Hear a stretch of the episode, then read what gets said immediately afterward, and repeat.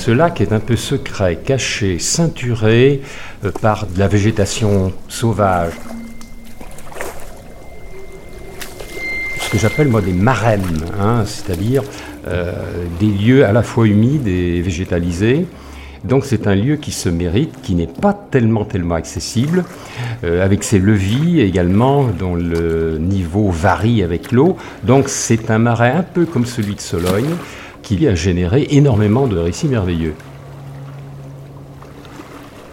Je m'appelle Gilles Perraudot, donc j'ai eu l'occasion euh, depuis quelques décennies de collecter la tradition orale tout autour de grands lieux pour lesquels donc j'ai publié un certain nombre de choses, voilà, d'ouvrages, de contes, mais aussi des romans, de l'histoire, voilà.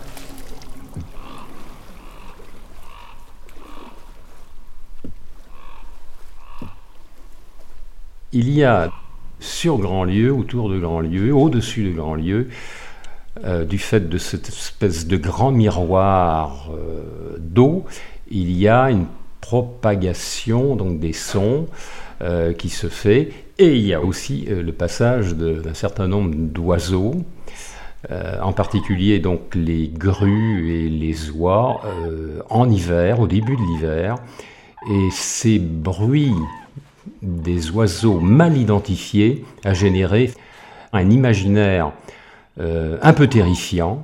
Et ces bruits qu'on entend, est-ce que ça serait pas, et ça on le disait volontiers au 19e, est-ce que ça ne serait pas les âmes en peine? C'est-à-dire ceux qui ne sont pas en enfer, évidemment. En enfer, ils y sont et ils y restent, hein, on ne peut rien pour eux. Est-ce que ce ne serait pas ceux qui, n'étant pas entrés au paradis, sont au purgatoire et sont en attente des vivants. Ils sont en attente de prières, de messes, pour les sortir du purgatoire et les faire entrer enfin au paradis où ils auront le repos de leur âme. Le purgatoire est une chose qui a été inventée par l'Église, donc euh, au Moyen Âge évidemment, et donc le clergé a beaucoup utilisé donc le, purgatoire comme moyen de, évidemment, de faire dire des messes et de faire vivre l'Église. À Grandlieu, évidemment, mon témoin, Monsieur Douot, me dit Oh, mais nous, nous, c'était la mère Voyette qui racontait ça avant la guerre 39-45, mais nous, nous, on savait bien que c'était pas ça. On savait bien que c'était les oiseaux qui, euh, à l'automne, euh, dans la migration, euh, venaient du Grand Nord et puis ils s'en allaient vers le sud de l'Espagne ou le, nord de l'Afrique. Hein, voilà, cette interprétation, cette rationalisation de la pensée magique donc et religieuse, cette rationalisation, on a commencé à la faire sans doute avant, la Révolution. Hein, déjà, il y avait cette interprétation par les oiseaux.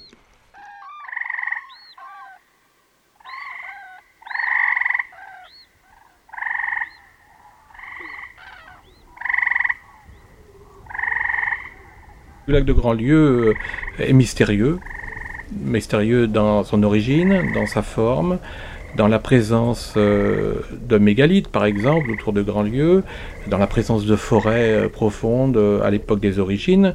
Donc voilà pourquoi le lac de Grandlieu repose sur une légende très importante que l'on retrouve aussi ailleurs en armorique sous d'autres formes, la légende de l'engloutissement de la cité d'Herbauge.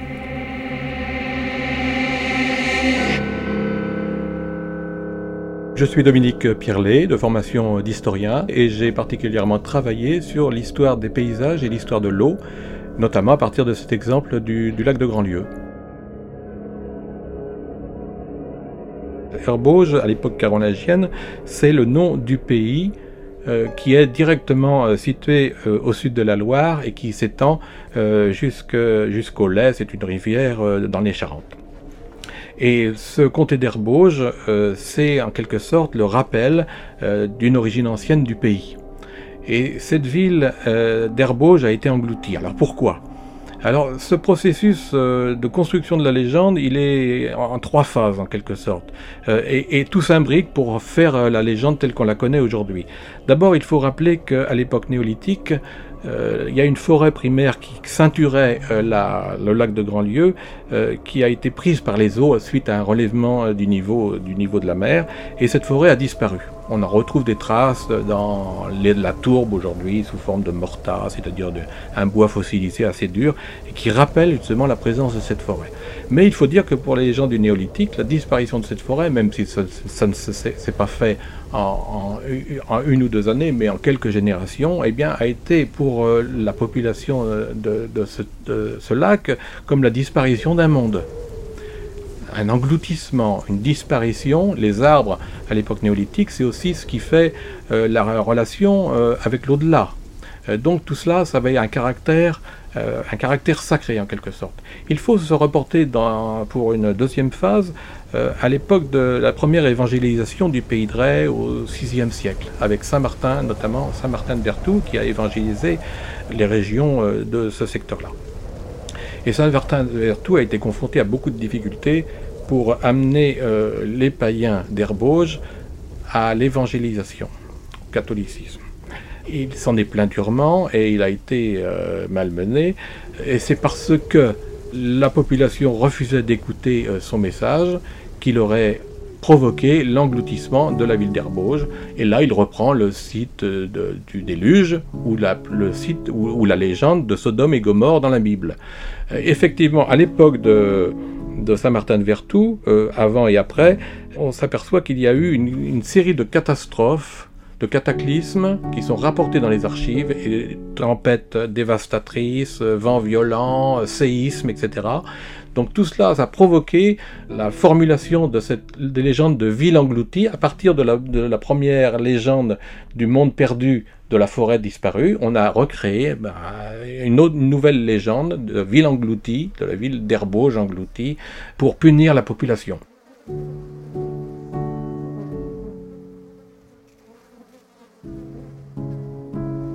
jusqu'à la fin du 19e, on croyait encore à l'engloutissement de cette ville.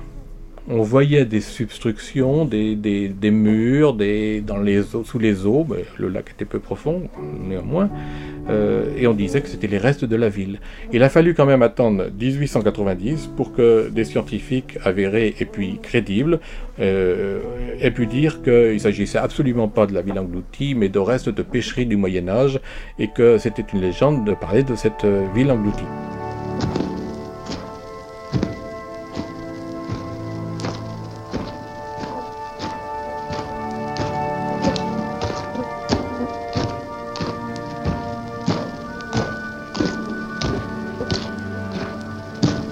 Socle, donc sur lequel est bâti l'imaginaire de Grandlieu, ce sont essentiellement au départ donc euh, des récits légendaires qui mettent en scène des géants. Gilles Perraudot. Ce sont probablement des choses pré-chrétiennes et sur lequel donc euh, on a brodé ensuite, parce qu'une légende c'est pas quelque chose qui est figé une fois pour toutes, hein, ça, change beaucoup.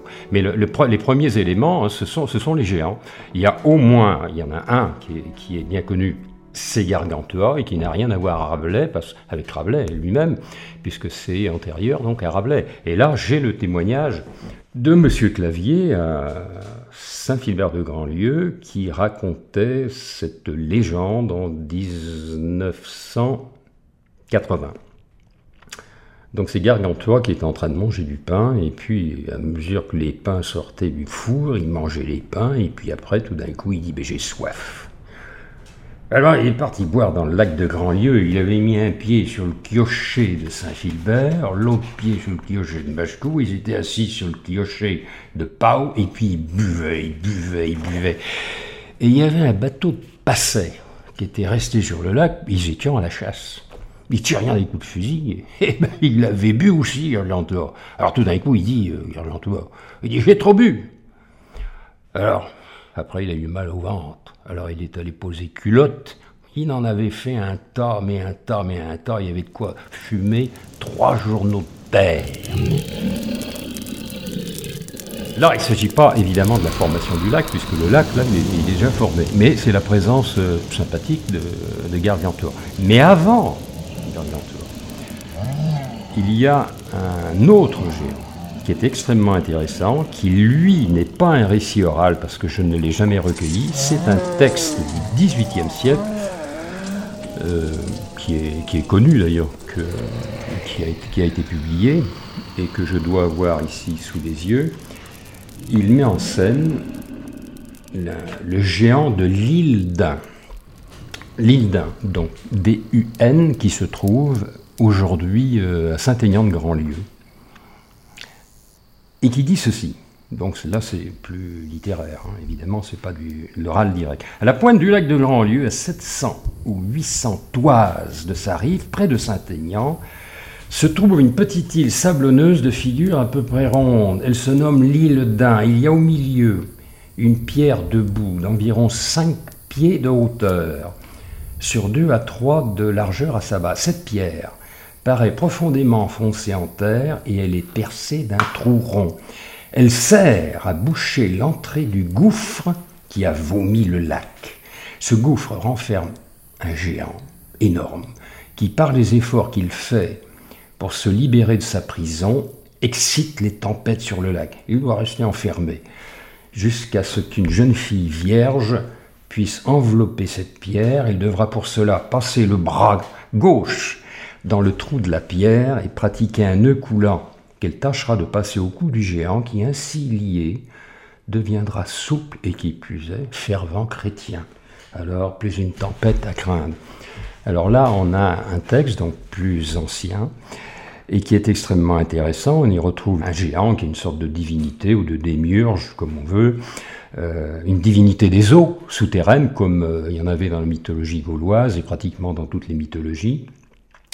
Sauf que là, à la fin du récit euh, du 18e, là, il y a la vestale chrétienne qui apparaît et qui, en quelque sorte, donc, introduit le, la seconde étape dans ces récits de fondation du lac. Après Gargantua, après le géant de l'île d'Ain, après les géants de corps, arrivent les géants de l'âme, c'est-à-dire les saints.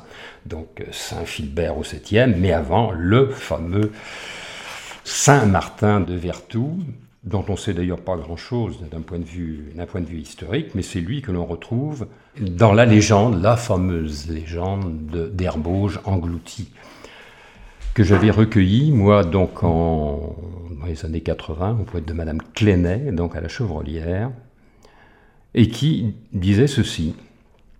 Ben, c'est Saint Martin qui est envoyé par l'évêque de Nantes pour convertir les gens de la ville d'Herbauge qui était à la place du lac mais il se fait bien mal recevoir par les gens d'Herbauge. Il est quand même reçu par une famille chez qui il s'endort. Et en rêve, le bon Dieu l'avertit qu'il va punir Herbauge en l'engloutissant. Mais il lui dit quand même d'emmener Romain, celui qui l'a reçu dans sa maison, et toute sa famille, mais en leur interdisant de se retourner au moment où le déluge s'abattra sur euh, sur le lac. Alors ils sont partis à toute vitesse. Et au moment du déluge, la famille se retourne. Et ils sont transformés en pierre alors que la ville est engloutie. Fameuses pierres, elles existent toujours. Ce sont les, les dames de pierre, euh, trois menhirs qui se trouvent dans la campagne de Pont-Saint-Martin, exactement.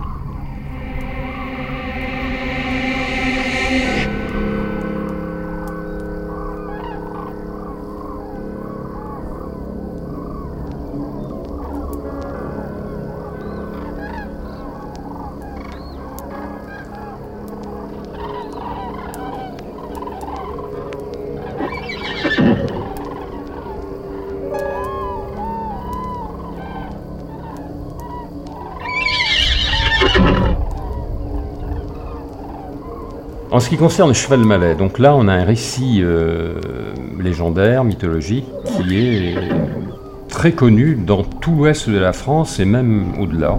Il s'agit toujours effectivement de ce cheval qui emporte sur son dos, qui emporte à la mallette, c'est-à-dire euh, sur le dos.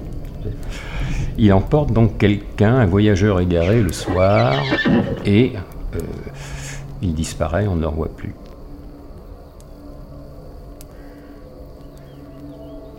Il y a une variante de cette thématique, du cheval maléfique, cheval noir.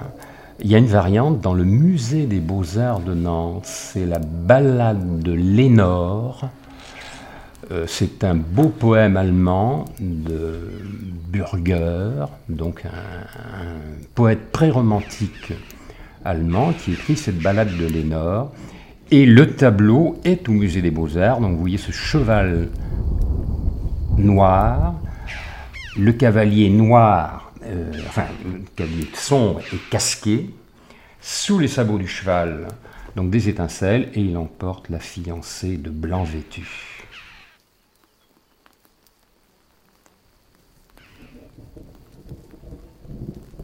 Le cheval malais est un cheval fabuleux et maléfique, réputé apparaître à la nuit tombée. Soigneusement scellé et bridé, il persuade les voyageurs épuisés de monter sur son dos. Sitôt fait, l'animal part au galop comme un ouragan déchaîné. Et la funeste chevauchée s'achève toujours par la mort du cavalier, à moins, à moins qu'il n'ait sur lui la rançon du voyage.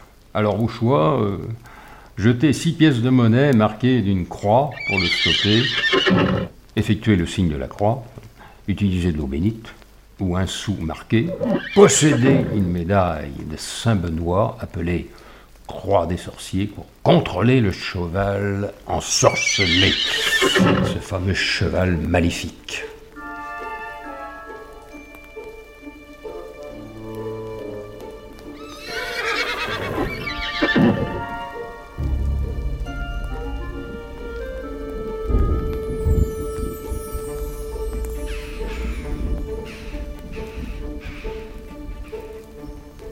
Comme tous les sites lacustres, effectivement, euh, on, imagine bien un paysage inquiétant avec euh, ces brumes, avec euh, ces orages, avec ces nuits noires, avec ces cris de chouettes ou je ne sais quoi.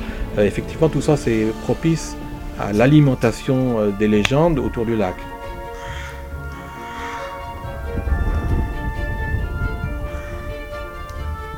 La rationalisation donc de ces, pensées-là, de ces récits euh, mythologiques, la rationalisation par l'ornithologie, par l'appel aux oiseaux, euh, c'est, ça me paraît très, très justifié. Mais en même temps, pour moi, ça va beaucoup plus loin parce qu'en fait, ça illustre un, un, schéma mental qui est beaucoup plus ancien, beaucoup plus large. C'est finalement, dans l'histoire des hommes, c'est la rencontre entre ce qui est mobile ce qui est immobile.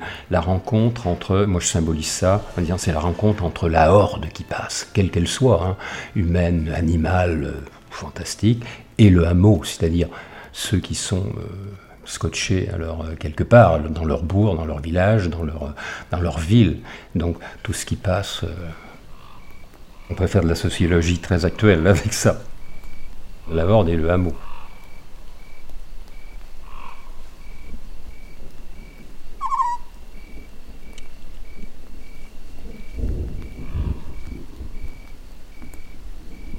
C'était Sous le lac de Grandlieu, les légendes, avec l'écrivain Gilles Perraudot et l'historien Dominique Pirlet. Réalisation Aurélien Française. Production Silence Podcast.